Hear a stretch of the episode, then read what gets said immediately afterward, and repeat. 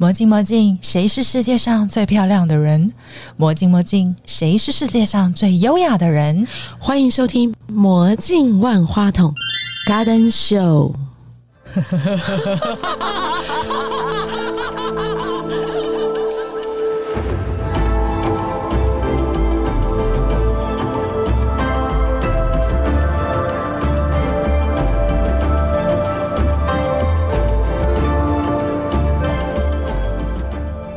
我是郑佩轩，欢迎聆听我的生命故事，让茶道住进你的日子里。我是 Kelly，各位听众，大家好，我是郑佩轩，茶名宗轩。我好像觉得是林志玲来了。老师原来声音就是这个样子吗？哦，对啊，对啊，多年前有参加那个呃黄子佼的什么网络的一个节目，他们那个主题就是说各业界的林志玲这样子。各业界的林志对对，对名副其实的呀。可是其实我不喜欢我的声音，为什么？因为我觉得太小孩子气啦。我希望是那种成熟，然后可以做广播的那种声音，然后很有磁性。可是呢，我的声音都会让别人觉得我是小孩子，有没有？就是你不要闹了这样。其实我真的觉得用听声音就是会完全对，就是觉得小孩子啊，然后很可爱这样子。嗯，所以不要被我的声音所骗。对我打电话去的时候，我以为是他助理接的。好，我们今天来一个新的，就是一个议题，就是我们来讨论一下茶道，介绍一下茶道给我们。呃，我学的是日本茶道。哦，嗯，那其实茶道呢是唐宋时候，呃，由日本僧或留学生传到日本的，进而被日本发扬光大。可是很可惜的是，在那个我们明太宗的时候啊，他因为是平民的皇帝嘛，所以他认为说，呃，制作很复杂这种抹茶，在当时已经他觉得要用更简单的泡茶方法，所以才后来变成是用茶叶直接冲泡。然后抹茶就自此在中国消失了，这样。呃，所以中国其实是没有抹茶的。呃，唐宋的时候是抹茶，哦，唐宋的时候是抹茶，对对对之后就没有了。对，到了明朝的时候消失，这样。而且听说老师是在澳洲留学的时候，嗯爱上了茶道。为什么是在澳洲啊？哦，我是读淡江大学日文系，对那学姐好还是学妹好？哦，学妹好，我当然是学姐，这样好吗？可是我在学校的时候啊，其实我并不是很认真读书的小孩。我是从小是那种有艺术天分，不管画画啊、书法啊、哈等等。但是呢，对于读书，就是一看到书本就会睡着的那种人。所以我在读大学四年日文的时候，对我而言就是死背。这种东西对我来讲是很痛苦的，所以我也没好好认真学。那后来因为毕了业以后，就不晓得说，哎，日文出来要干嘛？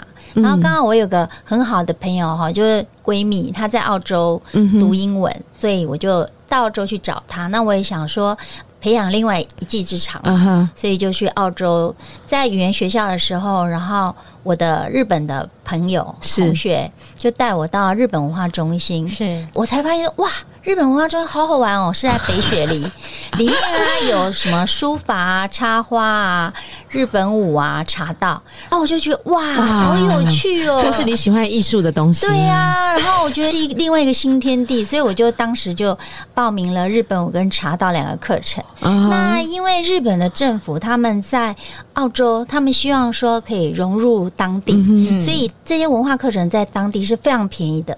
跟日本的国内比起来，其实日本人很聪明，这是一种那种文化的一种侵略。对那你又用很便宜的价格，那你是不是会让很多澳洲人来学习？嗯这样就会消弭了，就是呃种族之间的一种纷争。真的好聪明哦！哎、日本人很懂行销，好不好？跟韩国人一样。真的，真的真的，所以那时候你就去了，对，然后去了，没想到从那时候开始到今年，就是已经二十九年了。天哪！我学国标才十一年呢、他已经二十九了。差远了，差所以你们就知道我几靠边站岁了，所以你当然是学妹了。那时候是启蒙嘛？对就是嗯，虽然是启蒙，那我在澳洲待了两年，后来呢就想说，哎，也该回来工作了。在工作的时候，那我因为还是有兴趣嘛，我就是再去找了老师，发现说，哦，原来在台湾也有日本我跟查到。然后就继续在学习，一直到今天都没有间断这样。你有兴趣的点是什么？因为其实我很认真啊，我真的去看了你的那个所有的那个 YouTube 的影片，从那个林志玲时期的。可是我看完之后，我我只有觉得好难哦。对我一个好动的人来讲，里面所有的姿势就是一些 pose 啊，它都是定格，而且它定格蛮久的。是，它有很多很细节的地方，对对对，是而且我又发现日本舞跟茶道有一些共通点啊，像茶道，它一开始第一个可能是要学静心嘛，对，因为你要心能够静，你才能够定点在那个 pose 上。好像听起来日本舞也是这样子，可不可以跟我们分享这一块？为什么你特别喜欢这个艺术？从小，因为我是阿妈带大的小孩，阿妈是那种日式教育嘛，哈，哦当时日剧时代，以前在我们家就有一个那种日本娃娃。然后他就穿着和服，然后撑着一个什么，那个那个藤树，对对对。嗯然后原来后来我才知道，原来那个叫藤娘，那个娃娃的造型。嗯然后从小就一直看着她，就觉得哇，怎么那么漂亮？然后又听阿妈讲说，呃，以前他们日本怎么样怎么样啊。从小其实，在小孩子的心里面，就对日本有一种憧憬。后来因为功课不是很好嘛，嗯吼、所以说也考不到什么好学校，就刚好有上淡江日文系。当然，我们在大学的时候，你也是会很憧憬哇！以前看那个穿和服的小美女这种，漂亮有没有好有对对气质，好对对对优雅对对。啊哦。然后我们中间有到日本交换学生，嗯，后来也仅止于说喜欢，那没有想到说，诶，在大学我们都没有学这些实际啊、这些文化课程，对，老师都只是在课堂上好讲说啊，茶道是什么什么，只是讲而已，但是我们都没有实际的操作。然后也知道说哦有舞蹈，可是我们也没有跳过。一直到澳洲的时候，诶，看到实际上有那样子的一个合适，有那样子的茶室，然后有日本政府。派驻在澳洲的日本舞老师或茶道老师，各种日本文化艺术的老师在那边教课，就觉得哇，大学都没有接触过的东西，那当然小朋友嘛，那时候还年轻，就很好奇，嗯所以说呢，那时候就报名，然后就觉得嘿很兴奋。那因为从小我又很喜欢舞蹈，嗯，所以说当时在不管学日本或茶道的时候，你就会觉得说很有浓烈的兴趣。呃，加上茶道的话呢，有一个很吸引我的地方就是和果子。你知道那种很精致的小点心，你在台湾从小长大，你从来没有吃过那种东西。对啊，这也是最吸引我的地对。，那因为还是小孩子嘛，所以当时与其说是查到吸引我，倒不如说我很期待老师每一个礼拜准备的小点心是什么。后来才知道，哦，原来那叫和果子。我小时候跟你完全不一样，是证明后来为什么我会学国标，因为我家里没有洋娃娃，哦我不喜欢洋娃娃，所以我更不会有像你说有藤娘，对不对？嗯对像这样的玩偶，我们家没有。你知道我们家唯一的洋娃娃是什么吗？英国威廉王子小时候的那个。啊，我什么 真的不一样，完全不一样，对对不对？对对对对我都一直抱着那个威廉王子，因为从小就想要有一个帅哥。那你现在有一只小王子，对，我的狗就叫小王子。很好的名字。所以现在再请老师跟我们聊一下，说，嗯，后来你真的开始去上这个课之后，然后开始学习之后，你那时候就决定你后面的生涯要朝向这个发展吗？还是你在学习的过程遇到了什么样的一个事情？因为我知道你后来，呃，就是现在是李千家，嗯，对不对？对李千家的准教授嘛，对，可以帮我们介绍一下这个部分。其实当时在澳洲的时候，我也不知道说。呃，自己会学多久？只不过我学了日本或茶道之后，我发现说，哎、很有浓烈的兴趣，所以到后来，其实我英文就没学，就专门在日本文化中心上这个课程，然后非常的认真你。你爸妈知道吗呃，就是他们没有阻止。那？OK，我当时在国外嘛，然后你就觉得说，它便是我生活的一个重心，嗯所以后来反而英文没有学好，然后 然后天天就是日本我查到这样子。我发现说查到大家都说要跪嘛，那其实从小我们也没有跪过，嗯可，是。在那个茶室的时候，我就看到大家都在跪的时候，我就觉得说，我为了要吃那盒果子、喝那个茶，我一定要很认真，然后要不怕痛，然后要忍耐，就是为了那个结果这样。我我真的贵，真的是，因为我曾经参加过那个老师苏轩老师的茶会，然后他还让那个嗯很可爱的学生婉玉来帮我服务，这样子，我整个在那个好像半个小时吧，还是四十分坐立钟的，难安。我是我真的坐立难安，尤其那个时候我的体重快八十公斤，你了解那个跪有多困难吗？而且台湾人没有跪的习惯，你 我就一直扭来扭去，扭来扭去，然后我一直问婉玉说：“哎好了没？什么时候可以结束啊？下个动作是什么？”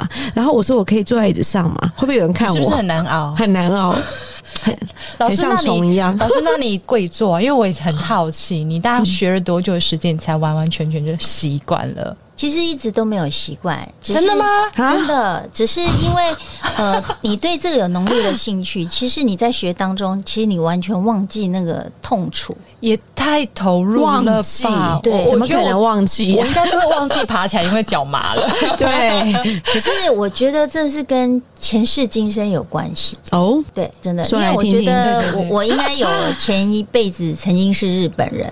嗯我也，觉得耶。那真的确实就是也有通灵的朋友有跟我讲，嗯就是我前世是那个艺妓这样子。真的假真的真的我曾经想过这个议题，就是我这两天在看你的影片的时候，我有想过这个议题。你不讲中文，我会以为你是日本人。，对。真的哦，就是可能你在学久了吧。你可能在那个日本的街头，可能会有很多日本人来跟你聊天，这样觉得你是就是他们的同同胞。其实有一个很惊讶的点是，我在学那个日本文茶道，大概已经十几二十年的时候，嗯那那时候有教课。突然有一次，我的学生跑来跟我讲说：“哎、老师，老师，我看到了一本书，他讲说艺妓睡觉啊，他的那个双腿都是交叉着睡的。你是吗？然后我那时候鸡皮疙瘩就起来，因为我从小就是这样睡觉。有的人不是说要什么大字型睡觉对对对对然后腿要张开开，这样是不是最放松？对可是我没有，我从小就是要夹起来我才睡得着啊！如果我打开我就睡不着，但是我就会觉得说，哎、我这样姿势很讨厌，因为我都认为说我的萝卜就是这样子来的，所以我就要练习说变大字型。可是你就会发现说大字型的时候我就很难，你没办法呀，，对，然后我只要一合起来啊，你就很快就睡着了，现就是秒在七月过？吗？快了。对，这是很真哦实的事情。后来我就觉得，哦，嗯那个鸡皮疙瘩起来了嘛。对，然后我学生又进而讲，他说：“哎、老师，那个日本艺妓啊，当他过世的时候，嗯他会在你的膝盖处嗯，绑上一个绳子，嗯那那个表示一种贞洁，就是不会随便打开的。哼啊对他们日本就是这样的意思。这件事情，我学生跟我讲了以后，大概隔了几年吧，嗯，刚好碰到有一个朋友会通灵，他就帮我看，他就说：“哦，你前辈子是艺妓，然后你就 那个是后来印证，你懂吗？” 一连串这样子。对对对，然后后来我就想说，嗯哦，原来因为我自己在学这些东西的时候，你会有那种熟悉感，虽然你忘记了，可是你真的我你相信。你会很快好像学起来。一下子就哎，你就全部有活起来，就是全部都对，当然我还是在学，可是你会觉得说你很融入那个情境，你有那种熟悉度。那像我学日本舞也有这种感觉，就是我学的会比别人来的快。同样的，像我后来不是有去学国标，国标，对他被我拖着去学国标，你 知道吗？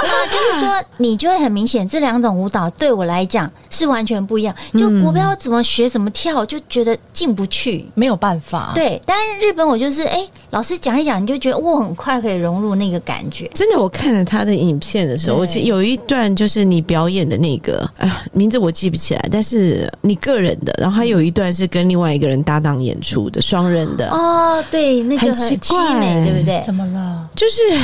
我看的时候的感觉，就是我觉得他是用他的灵魂在跳舞，诶他人就在那个故事当中。其实日本舞真的是这样的，可是你知道我很无聊，因为我是学国标的嘛，我就会拆解那个动作，然后我在想我有没有可能会，就我拆解来拆解去，看到一点多，我就心想这绝对不可能，因为我没办法融入。嗯。对，是你是国标魂，我是国标拉丁魂，对，你是拉丁魂。对，可是你知道，日本舞很奇怪，它其实是一种角色的扮演。嗯就是说，今天我们选的舞曲，她的角色是什么？可能是少女，可能是年纪大的女生。嗯哦，那可能今天是男生。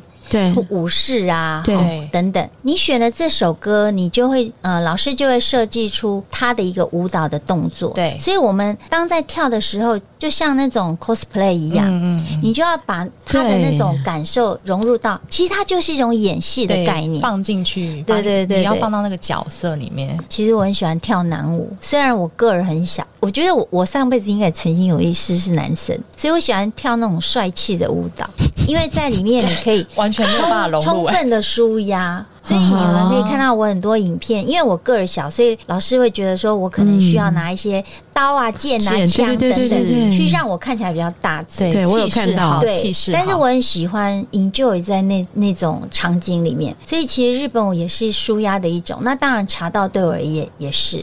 我想了解李千家，哎，我听起来好棒哦。我是日本李千家的准教授。嗯那李千家是日本三大茶道流派之一，嗯有李千家、表千家跟武者小路千家。那唯一李千家呢，他是在全世界推广的。所以说呢，当时我在澳洲，所以自然就是碰到李千家。哦，那李千家他也是最平民化的一个流派，嗯那表千家比较是呃皇宫贵族哦他们之间所流传是。的。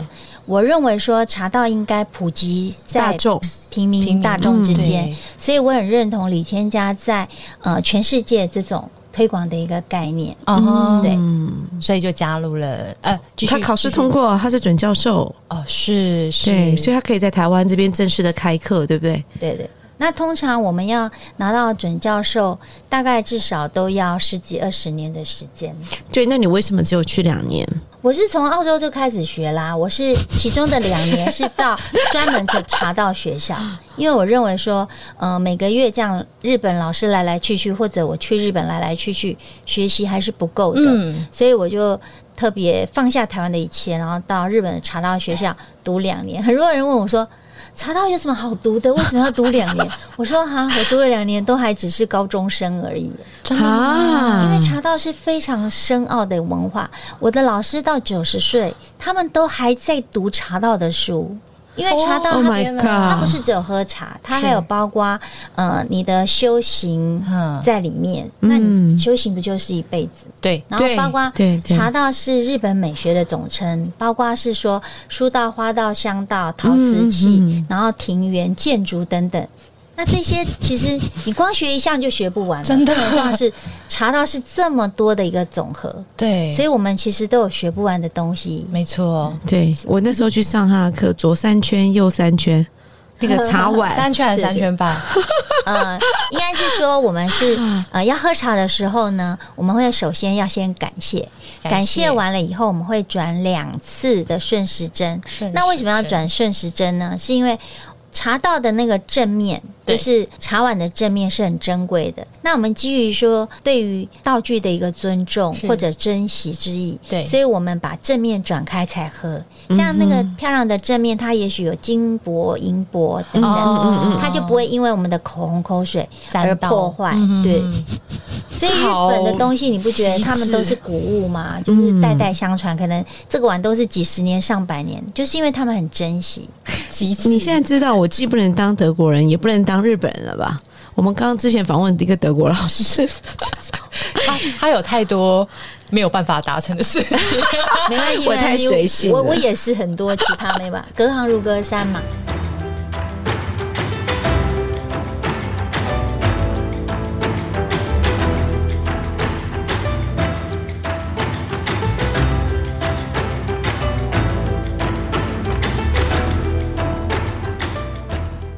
所以其实日本舞或茶道都跟随你将近三十年了。是是是，那你后来学的那些什么射箭啊、骑马骑呢马？是后面才衍生出来的兴趣？骑马是为了健康啦，然后也是一种很好的运动。。对，对，那因为我们年纪越大，它新陈代谢会越来越差。嗯哼那其实那个骑马是让你整个身体，包括你的内脏，嗯，通通都在运动。嗯它可以达到就是我们平常跑步没有办法做到的。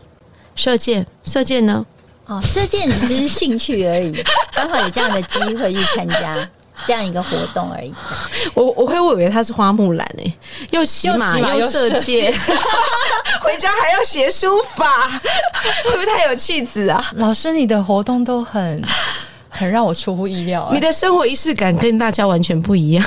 是啊，对我不会接触，诶，不过我觉得，身为一个女人，应该要允文允武，就是能静能动。我发抖了一下，所以我 我好像没有我很期望自己可以成为一个这样能静能动的人。那我也常常跟我的学生或者其他的朋友分享，嗯就是你不要一味地说啊，都是宅在家啊，嗯。或者一味的在外面跑来跑去啊。嗯，你应该可以有多方面的一个面向，这样才会让你人生很丰富。认同认同。太棒了。对啊，嗯我跟看老师超级闲不下来的、欸，对，就是人生一直在学习学习，你可以学。那我最近还一直，我有去过他的教室，我发现他最近还开始改造他的教室，哦，应可以再跟我们说讲一下那个茶道的课程。最近就好好在整理我的教室。嗯，之前大概二零一六年，我到了日本里千家学校去读了两年茶道学校。对嗯然后回来之后，因为出书嘛，后来又去读了台师大的那个硕士，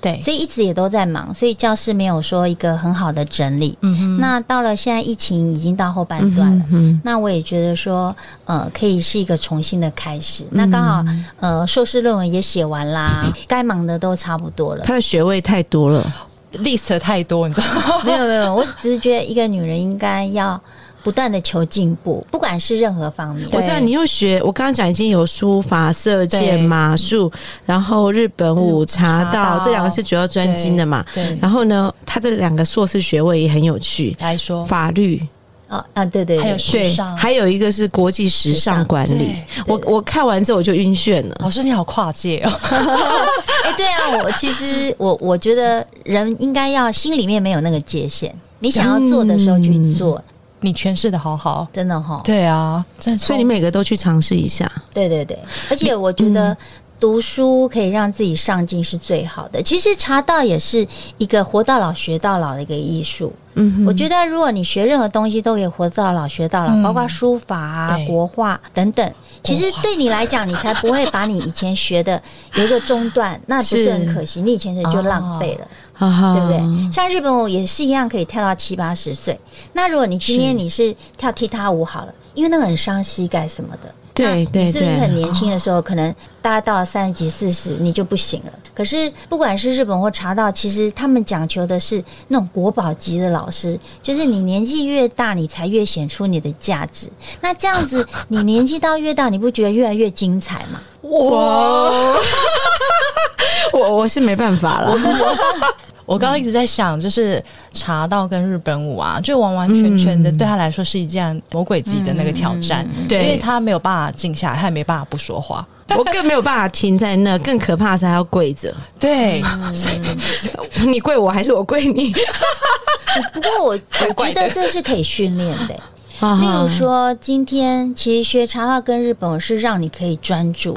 嗯其实学任何兴趣都是，是啊是啊你包括跳国标也是嘛，只是每个人喜欢的方式不一样。对是是，对，对那你可以让自己比较多元一点。你看你，你可以说啊，很静下来喝杯茶，你也可以很激动的去跳个舞，或者是很健康的去骑个马。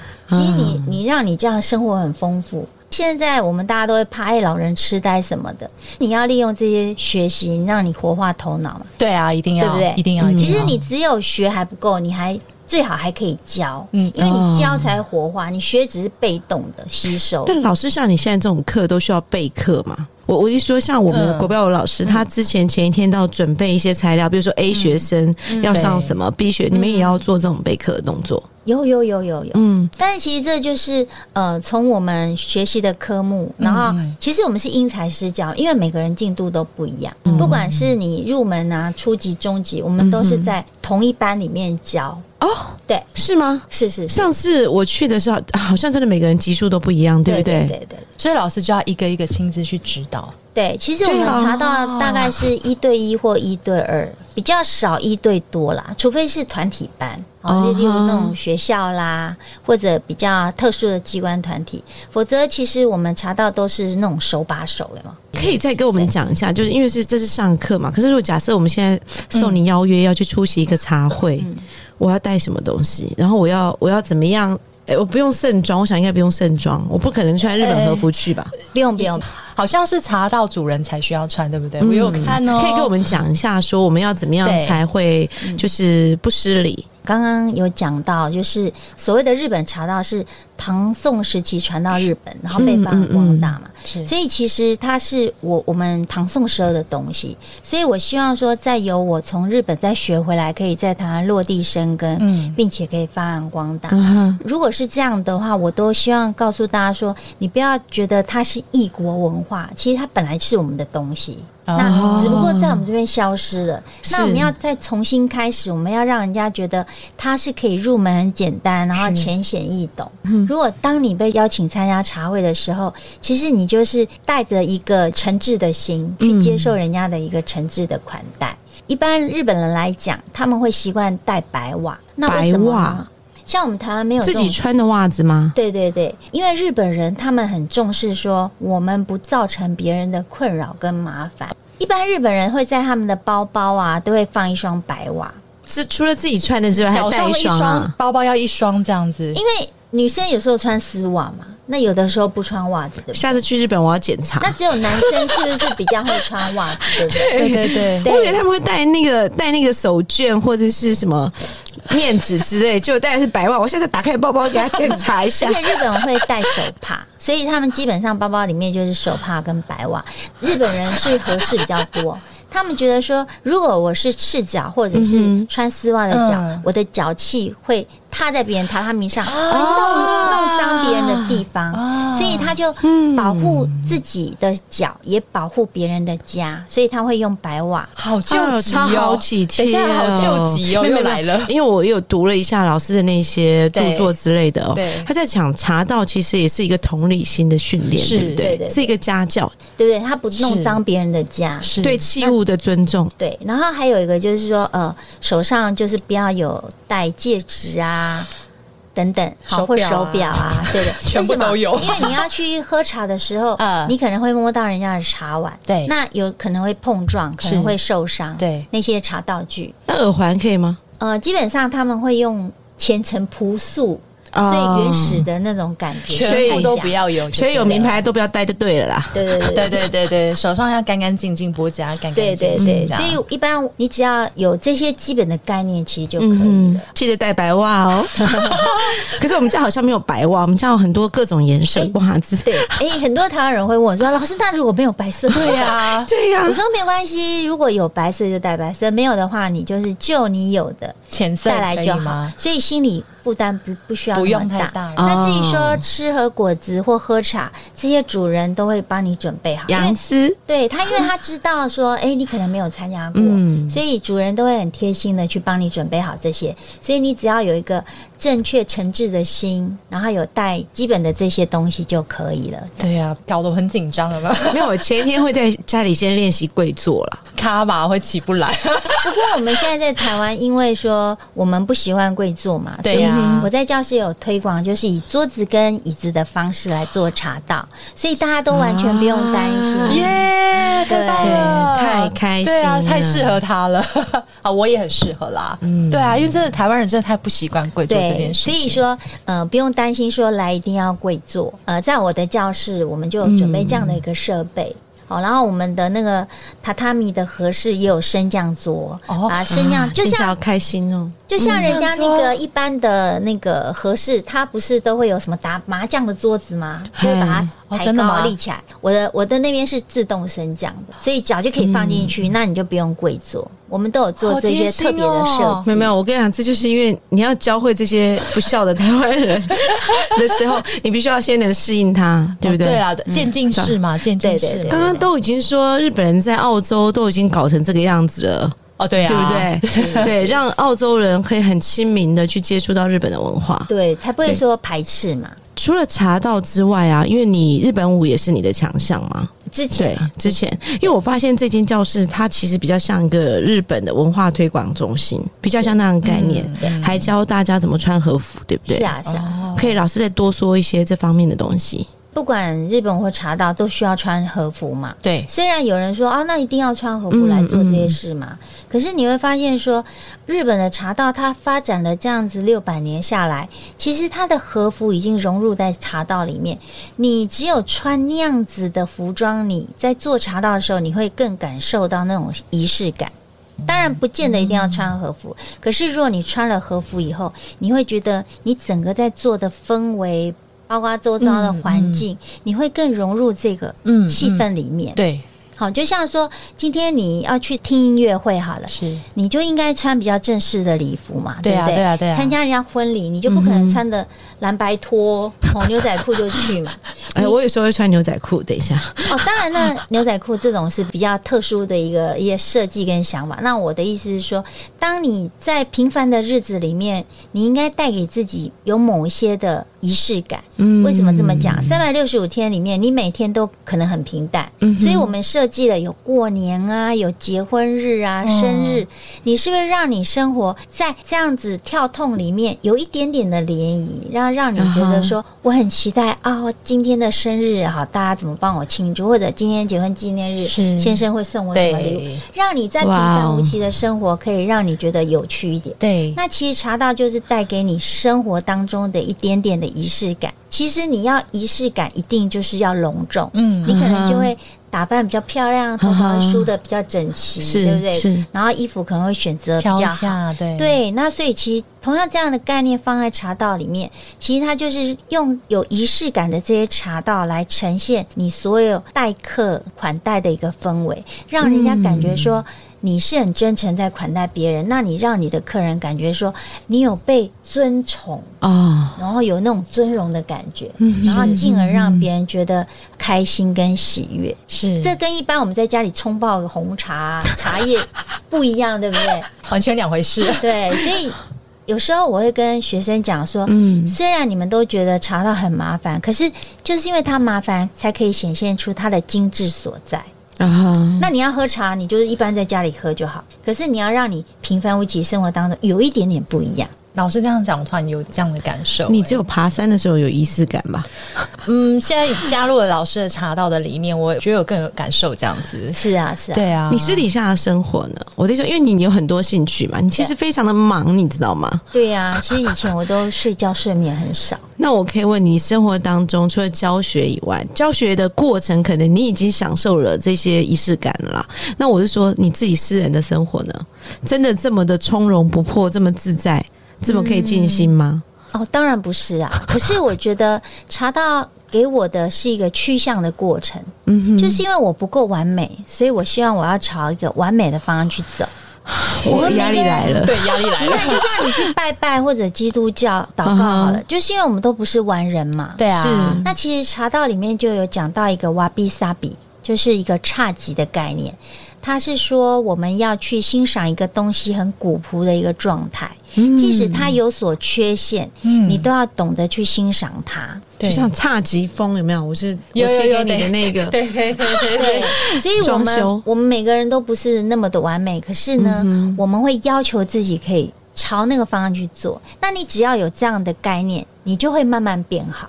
对，我昨天跟他讲说，我决定今天有这两三年之后，我决定我家要走侘寂风，要家徒四壁，对山穷水尽对感，觉然后完全就是 一切干净到不行这样子，对是对。简约到一个爆炸，然后都是旧东西、老东西，这样再加一点植物。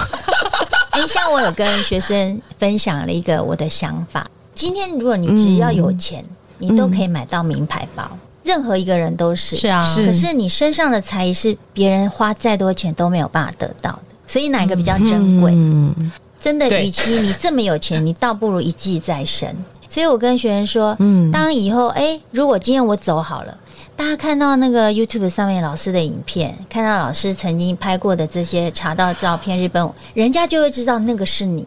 可是当你只是那个名牌包的时候，每个人都不知道是你，然后每个人都可以得到这个东西，嗯就一点稀奇都没有。所以学会这些东西，成就了独一无二的自己。哇，你今天讲了一个啊，我我说实话，很厉害的话耶。对啊，对啊，对啊，不是，你知道多可爱吗？因为我们第一次都我们都是在网络上联系嘛，然后去过我的之前开的那个万花筒，对对对，后来就他就很开心跟我说，他想要来学国标舞，尝试看看。对我跟他说，你可以来解放自己，因为我总觉得 日本舞看起来很拘谨，太紧了，太紧了。对对对，我说你可以来解放自己。就那天很好玩，他晚上来上课，白天去射箭。他就穿了一个很可爱的和服，像个和服对，然后绑了两个辫子，啊，好可爱哟，好可爱，然后就蹦蹦蹦蹦蹦，就蹦到我们的店里面去了。我还帮他留下了照片，今天一定要翻出来。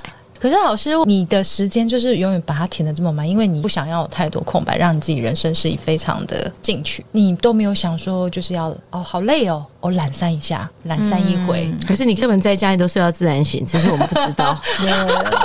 其实我是那种坐而言起而行的人，好可怕。就是我我不会说啊，嘴巴讲讲就什么都不做，啊我就是讲了我一定去做。像我真的？我知道说，哎、有那个国际时尚这个硕士班的时候，我也是一听到，我隔天就赶快去报名。行动力好强哦！对对他跟我讲说要来跳舞，那是不可相信，而且还同时还约两个同学一起来，天哪，行动力又好。直接找老师就两个同学三个人一是。起。哦，每个人应该都这样，你要有那种行动力，嗯因为人生苦短，哦真的，你不要去浪费你的每一分每一秒。对啊，对你真的永远不知道下一秒会发生什么事、真的，尤其像疫情，你不觉得吗？你以前如果没做，你可能很多事情之后就不能做了，嗯所以你更要珍惜。我们查道有讲说一期一会嘛，对对一期就一生嘛，那一会就是这次的相会。所以我们每一次的茶会跟大家的碰面，我们之后就算再举办，也没有办法如同之前举办的那样子的一个同样时间或者同样地点、同样的心态、同样年纪。嗯，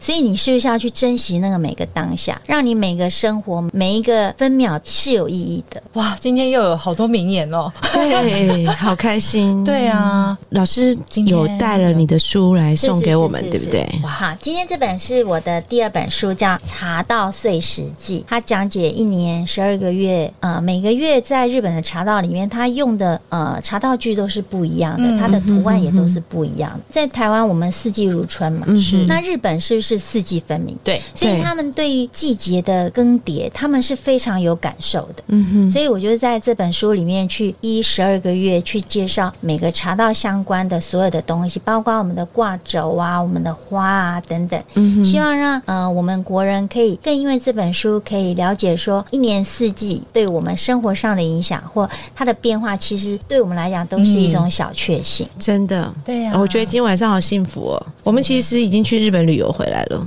是还去澳洲喽。